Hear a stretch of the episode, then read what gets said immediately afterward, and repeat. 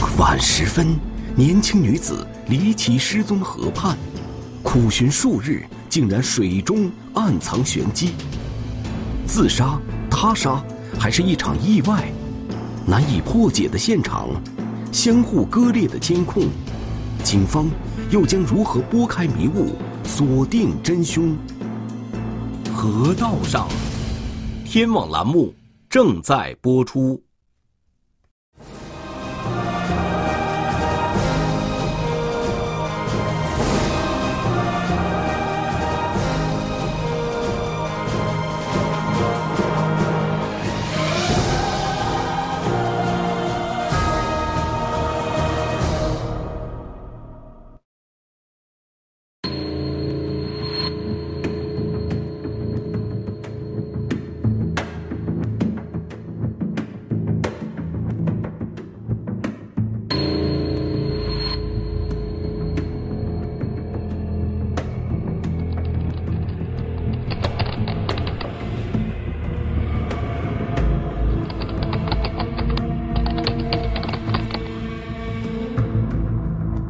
再也没有继续下去的必要了，这是他的最后一段留言。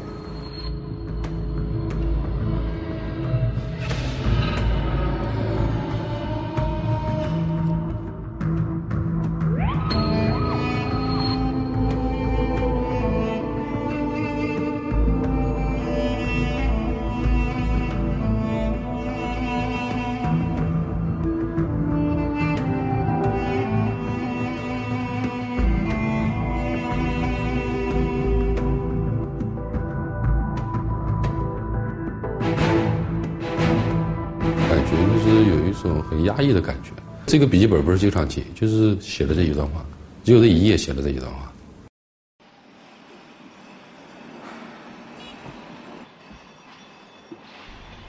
二零一六年十二月六日，经过近两天的寻找，秦晴依然下落不明。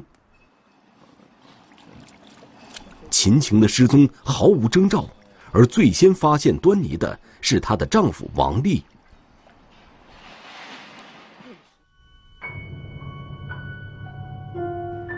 当天晚上，他是带着小孩到那个浴室去洗澡的。到去去洗澡之前呢，出去之前，呃，老婆还在家里面，但是回来的时候呢，不在家。王丽知道妻子有晚饭后散步的习惯，但是这么晚还没有回来，甚至连一个电话都没有的情况，却并不多见。呃，刚开始第一个电话还打通的，接通了，但是没人接听。但是等到第二个电话再打，就手机已经关机了。秦晴的手机突然关机后，便一直没有开机。一夜漫长的等待后，王丽再也坐不住了。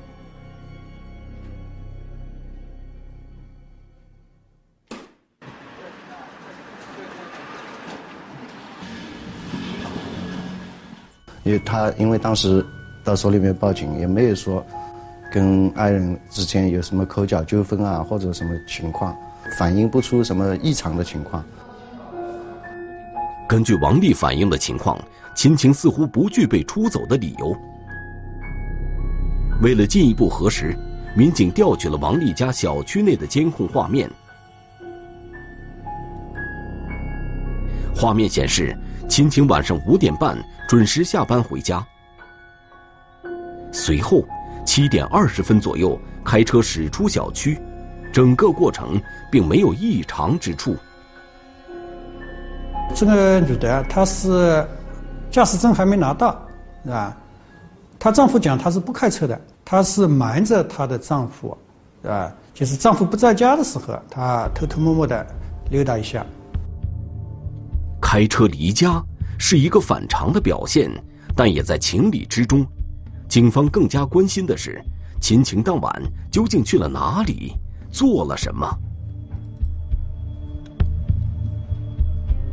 当时认为他是去会什么人，调查下来，他那一天晚上没有发现他与人约会。七点多，然后从家里面开车，开车出来，然后到我们这个龙城大道高架旁边啊，有一个叫家家爱的家具市场。下车后，秦晴向停车场外走去，随后消失在画面中。家具市场北侧是一条健身步道，紧邻德胜河。根据秦晴平日的散步习惯，民警判断，秦晴当晚应该是照例去河边散步了。一去消失地点，因为如果说再往前面走，就是一个路口，那边就又有监控了，我们可以看到他那个呃行走的情况了。但是他看下来没有往那个前面往那边走，猜测应该是走到这个步道里面来。但是呢。这个步道这边周边呢是没有没有什么监控的，很偏僻的一个位置，晚尤其是到晚上了之后，那个路灯很暗。在走进了一片昏暗的监控盲区后，秦晴便人间蒸发了。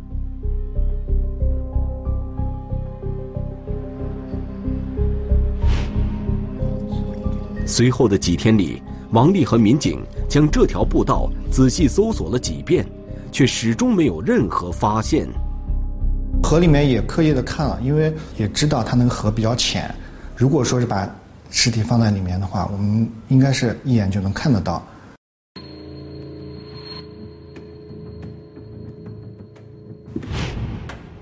就是我老婆，就是在河里面，现在是。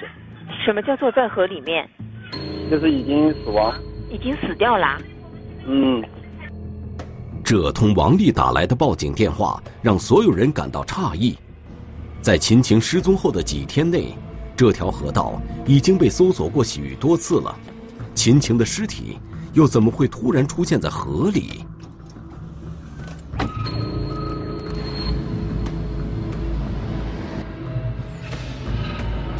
确实很难发现。我在现场看了一分钟，当时也没发现。后来是看到尸体的脚步，才发现，哦，那是一具尸体。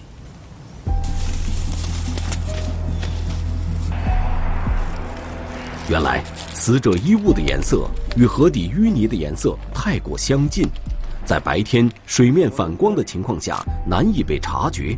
但是，王丽又是如何发现的呢？他当时呢，又穿了一个灰白的大衣。黑色的裤子，啊，然后是俯卧在那个水里面，啊，就这样一眼看是不是太明显。在多次寻找妻子未果的情况下，王丽仍然没有放弃。这天上午，王丽再次沿德胜河进行寻找，偶然间，竟真的在河中发现了妻子的尸体。秦晴究竟是因何而死？王丽的说辞又会是真的吗？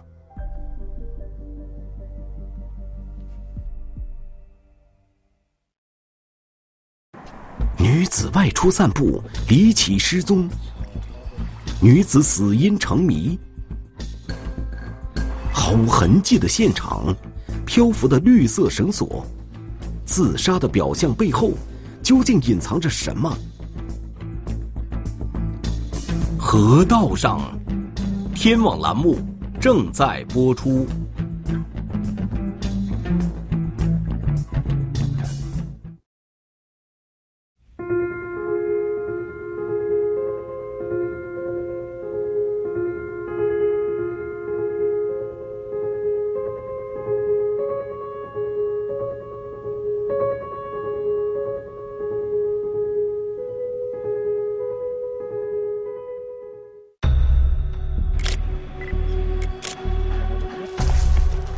二零一六年十二月十日，秦晴失踪的第六天，在德胜河的一处河道内，王丽发现了妻子的尸体。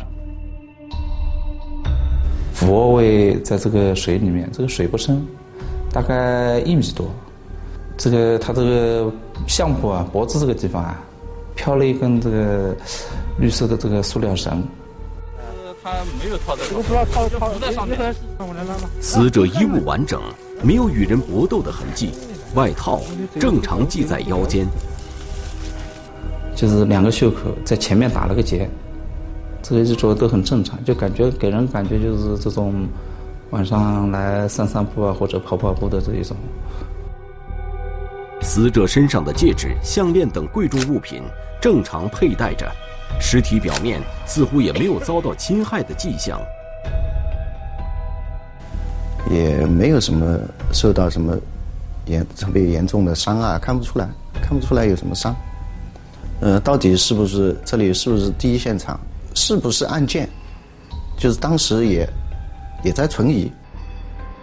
在对死者的随身物品进行清点后，民警发现秦晴随身携带的一部手机不见了。另外，根据前期调查显示，秦晴当晚是开车离开家的。那么开车必然有车钥匙在身上，那么可能还有还有一把家里面的钥匙。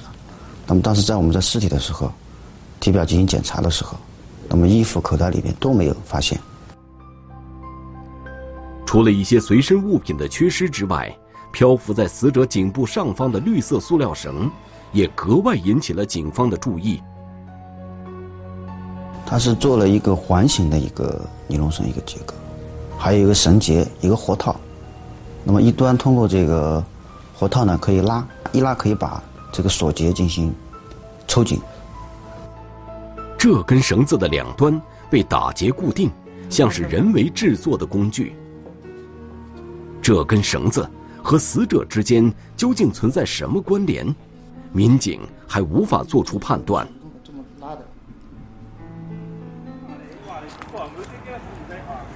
对我们现场周边，包括树枝、包括地面、包括植被，我们进行了一个一个勘察。那么这些勘察呢，也没发现这种明显的这种搏斗啊，或者地面上有血迹啊这种现象。民警围绕秦晴被发现的位置进行打捞，并没有找到死者的钥匙和手机。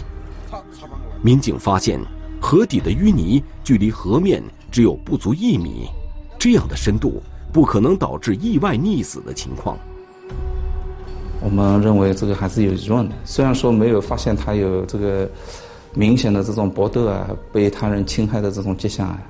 这个，但是我们还是马上就是要求他们办手续，进行这个进一步的检验。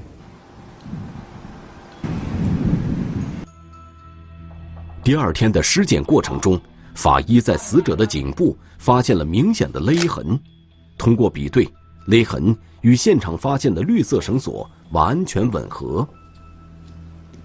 我们觉得很奇怪，为什么当天没有，后来会有？后来审庭专家解释了。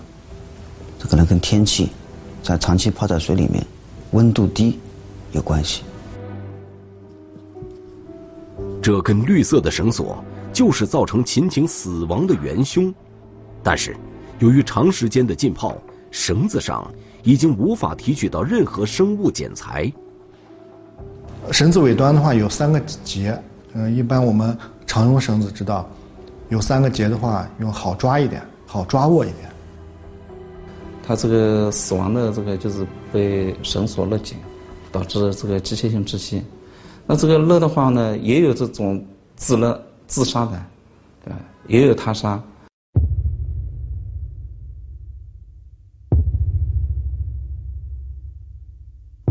秦晴究竟是如何死亡的？专案组内部开始出现分歧，但是。技术人员对于自杀的可能性始终抱有一丝质疑。自杀呢，他一般勒紧的话，他必须在自己意识消失的时候啊，他要有个东西要固定住，啊，比如我自己勒，要把人勒死的话，那我一勒勒昏迷了之后，他自己松开了，那这个自己就不能形成。这种质疑在随后的调查中遭到了不小的挑战。外围排查人员在对死者家中进行走访的过程中，发现了一些重要的线索。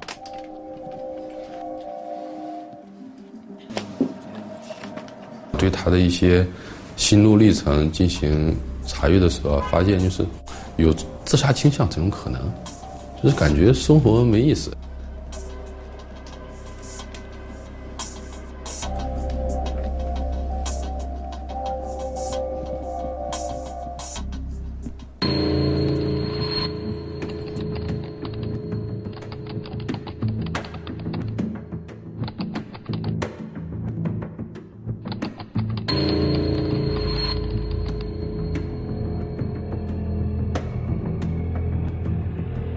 再也没有继续下去的必要了。这是他的最后一段留言，是当天晚上的六点多钟。民警发现秦晴有在网上记录心情的习惯，而从秦晴最近记录的内容来看，她多次流露出失望和伤心的情绪。就是案发这段时间，他的心理路程当中给人一种有自杀的念头，有自杀的可能。在秦晴的记事本中，民警找到了这样的文字记录：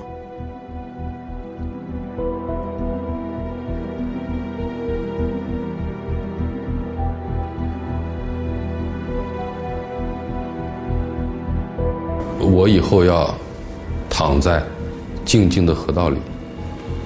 当我们发现这个案发现场的时候，他确实也是躺在河道里。回答一下，对于秦晴记录的这些内容，丈夫王丽表示毫不知情。显然，这对夫妻之间的感情存在一些隔阂，而王丽发现尸体时的说辞。也曾一度引起警方的怀疑。对她老公也是针对性的进进行了调查。就案发当晚，她老公确实没有作案时间。通过我们调取一些监控啊，呃，轨迹是吻合的，哎，没有到达过作案现场。莫非秦晴真的是自杀？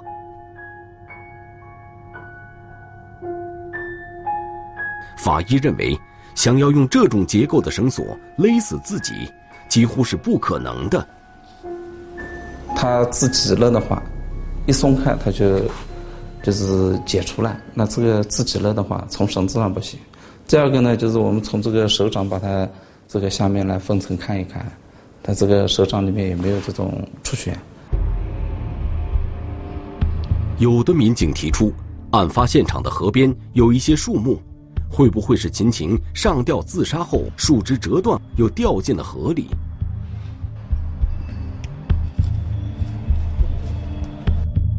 只看了那个河边上那个每一棵树，这个呢看了以后，如果挂一根绳子上吊自杀，然后掉到河里，也有可能当时判断。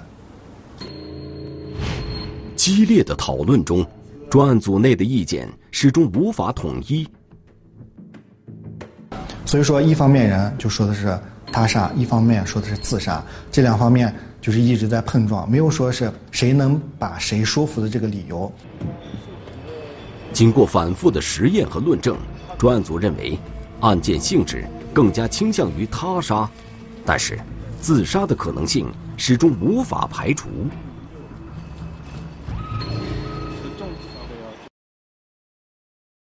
网络空间和日记中奇怪的言语，自杀还是他杀？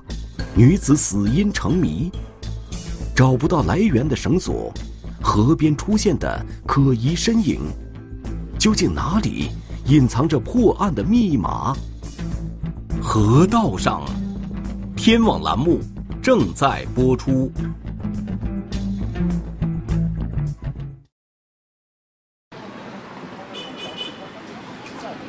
秦晴今年三十岁，在当地的小商品批发市场经营一家店铺。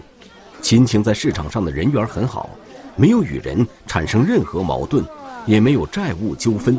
但是走访过程中，警方还是发现了一些疑点。发现，在失踪的前两天，他在市场上讲，是吧？有人要我死，有人要我活，我偏不死。啊，这是他说的。秦晴所指的人究竟是谁？民警发现，秦晴在情感方面并没有王丽反映的那么简单，在市场上追求她的人也不在少数。呃，有一个跟这个一鸣他们一起做生意的男性啊，关系比较暧昧，就是就我们这个调查发现。呃，在外边有租住的地方，单独约会的地方。这名男子名叫林辉，在秦晴的心路历程中曾多次提到过这个人，但是从秦晴日记的只言片语中，民警感觉到，他们两人的关系似乎在不久前走到了尽头。就是我要忘记他，他们之间的这段感情。当时给人的感觉也是有一种，就是不想在这个世界上了。我马上就要离开你了，我也不想在这个世界上了。秦晴的死与林辉看似有些关联，但是通过调查，林辉在案发当天并没有去过现场附近，并不具备作案时间。所有的关系人都见底，案发之前所有联系的关系人，然后还有对他这个进行这个秘密监控，哎，但是这些可疑情况都被一一排除掉了。最后，另一方面。警方走访了常州市内所有的绳子销售点，希望找到这根绳索的来源。尼龙绳当绳呢，有它是有四股形成的，就它的大股数是四股，那么每一小股呢是四十根。这种绳呢，一般是用于呃晾晒衣服啊，或者是货车上捆绑使用的。让民警感到奇怪的是，常州的市面上几乎找不到一款同类的尼龙绳。又把绳子做了成分鉴定呀，然后对中国联系了中国的绳绳索协会，然后说我们附近的，比如说山东呀这些地方，然后我们派员专门去当地进行了走访，还是没有。这根绳子究竟是从哪里来的？越来越多的疑问困扰着警方。此时，距离尸体被发现已经过了十多天了。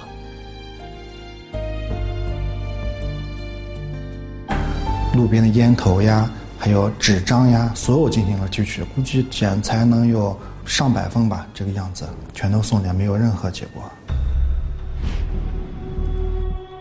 通过对现场周围进行反复勘查。技术人员在发现尸体位置对岸的一家超市门口，发现了一处监控。根据前期的调查，十二月四日晚，秦晴驾车驶离小区，进入家家爱家具市场。下车后，秦晴走出停车场，消失在监控盲区中。而新发现的这枚监控，刚好能够拍到人行步道的一侧。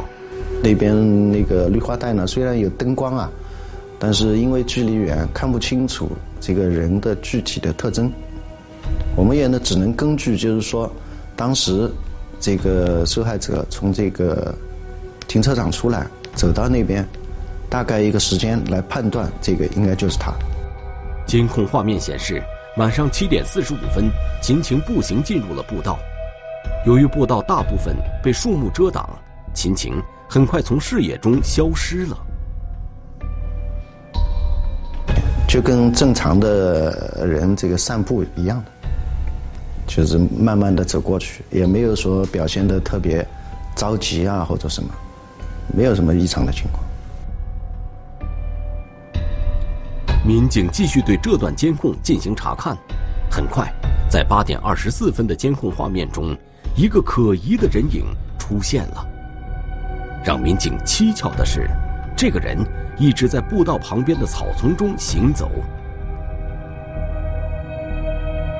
因为那个时间段是吧，在那个河边走路的人很少。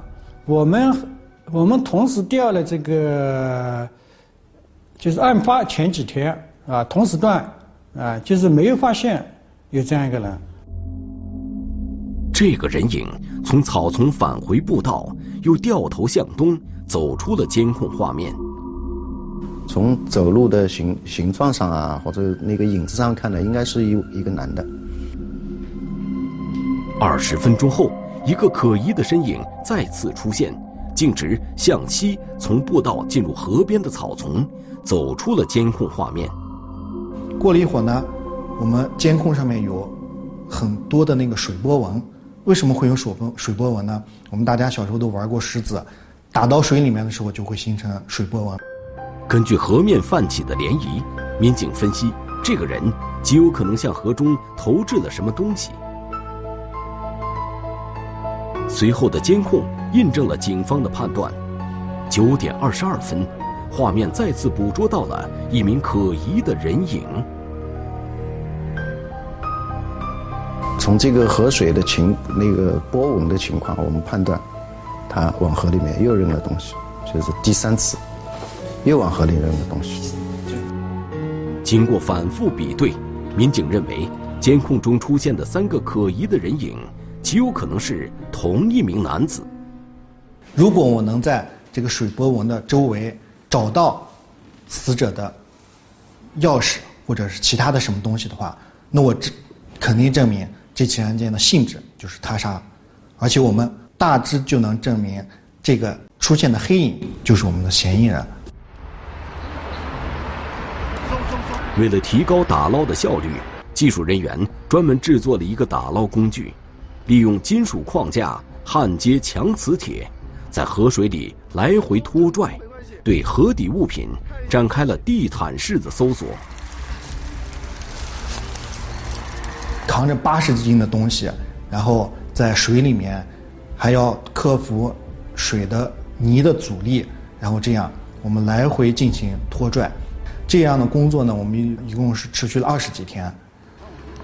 在这二十天的打捞过程中，民警分别在三处不同的位置打捞到了三把钥匙，其中包括秦晴的家门钥匙和车钥匙。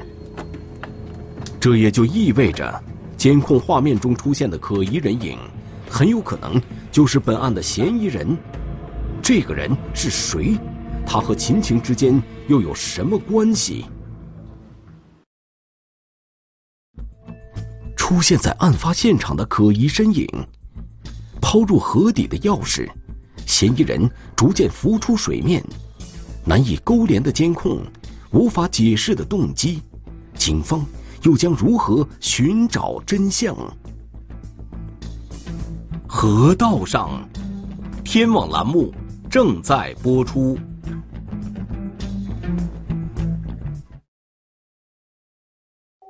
通过排查。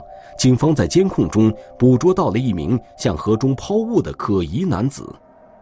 经过二十余天的打捞，可以印证，这名男子在案发当晚，分别将死者随身携带的钥匙抛进了河里。只有把这个人呢找到，我相信我们案件马上就会有突破。但是怎么找到这个人？民警发现。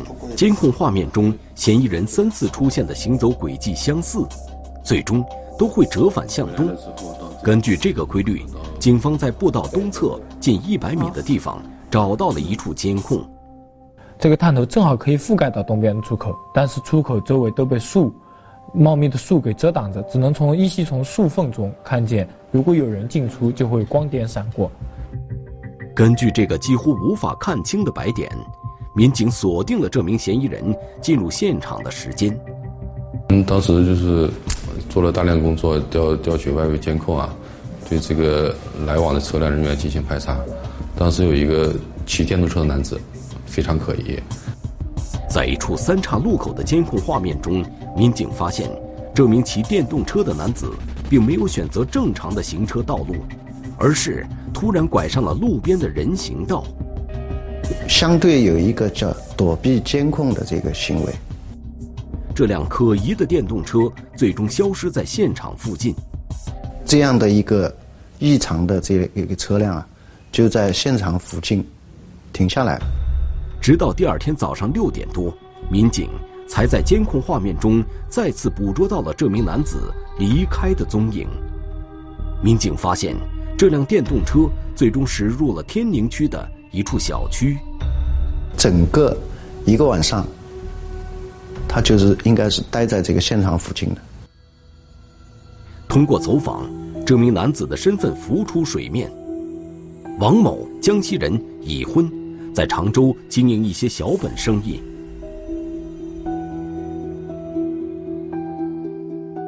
民警发现，王某的经济状况并不好。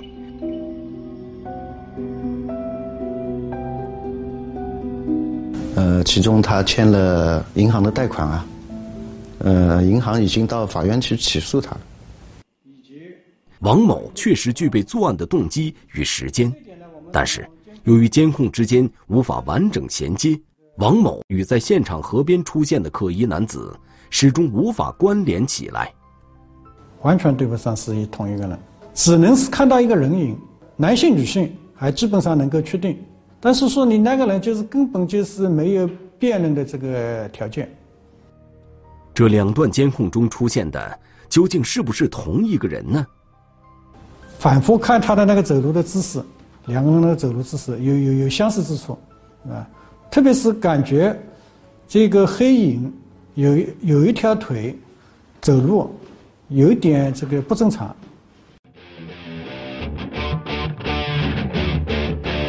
董艳珍，吉林省松原市的一名警察，因辨认步伐与足迹的特殊能力而获得挑战不可能的年度冠军。我一辈子也没有看过这样的挑战。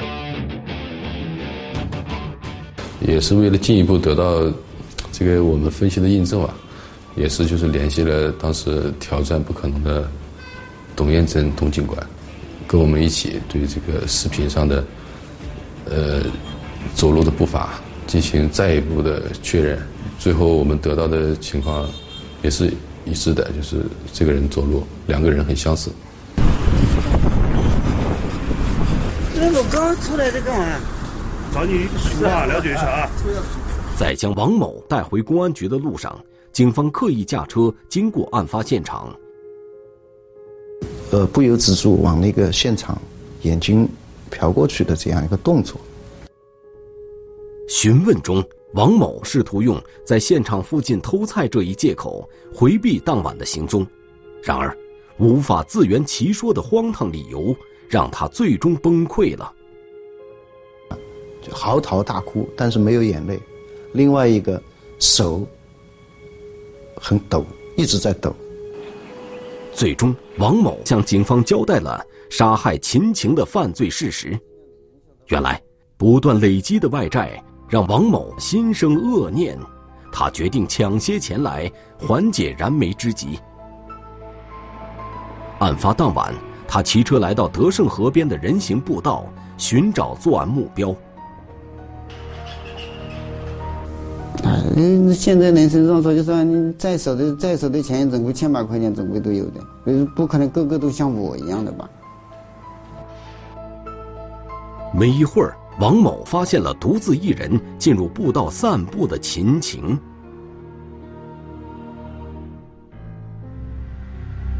然后我就喊了一下美女嘛，她她试探了一下，她她就骂了我一下神经病，那她也没引起任何警觉，知道吧？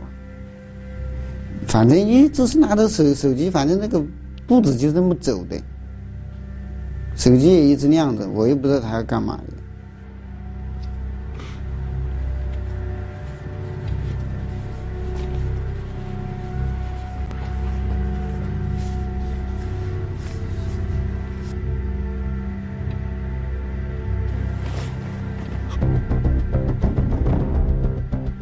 王某使用自己制作好的绳索，将秦晴拖入路边的草丛，拖拽中，秦晴被活活勒死。王某发现秦晴的身上并没有携带现金，便将秦晴的尸体抛入河中。因为他也讲了，拿着金银首饰相对来说比较危险，因为他要去出售，出售的话就相对来说会留下证据。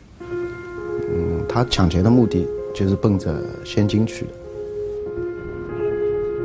至此，这起扑朔迷离的案件终于水落石出。天不藏恶，等待王某的将是法律的制裁。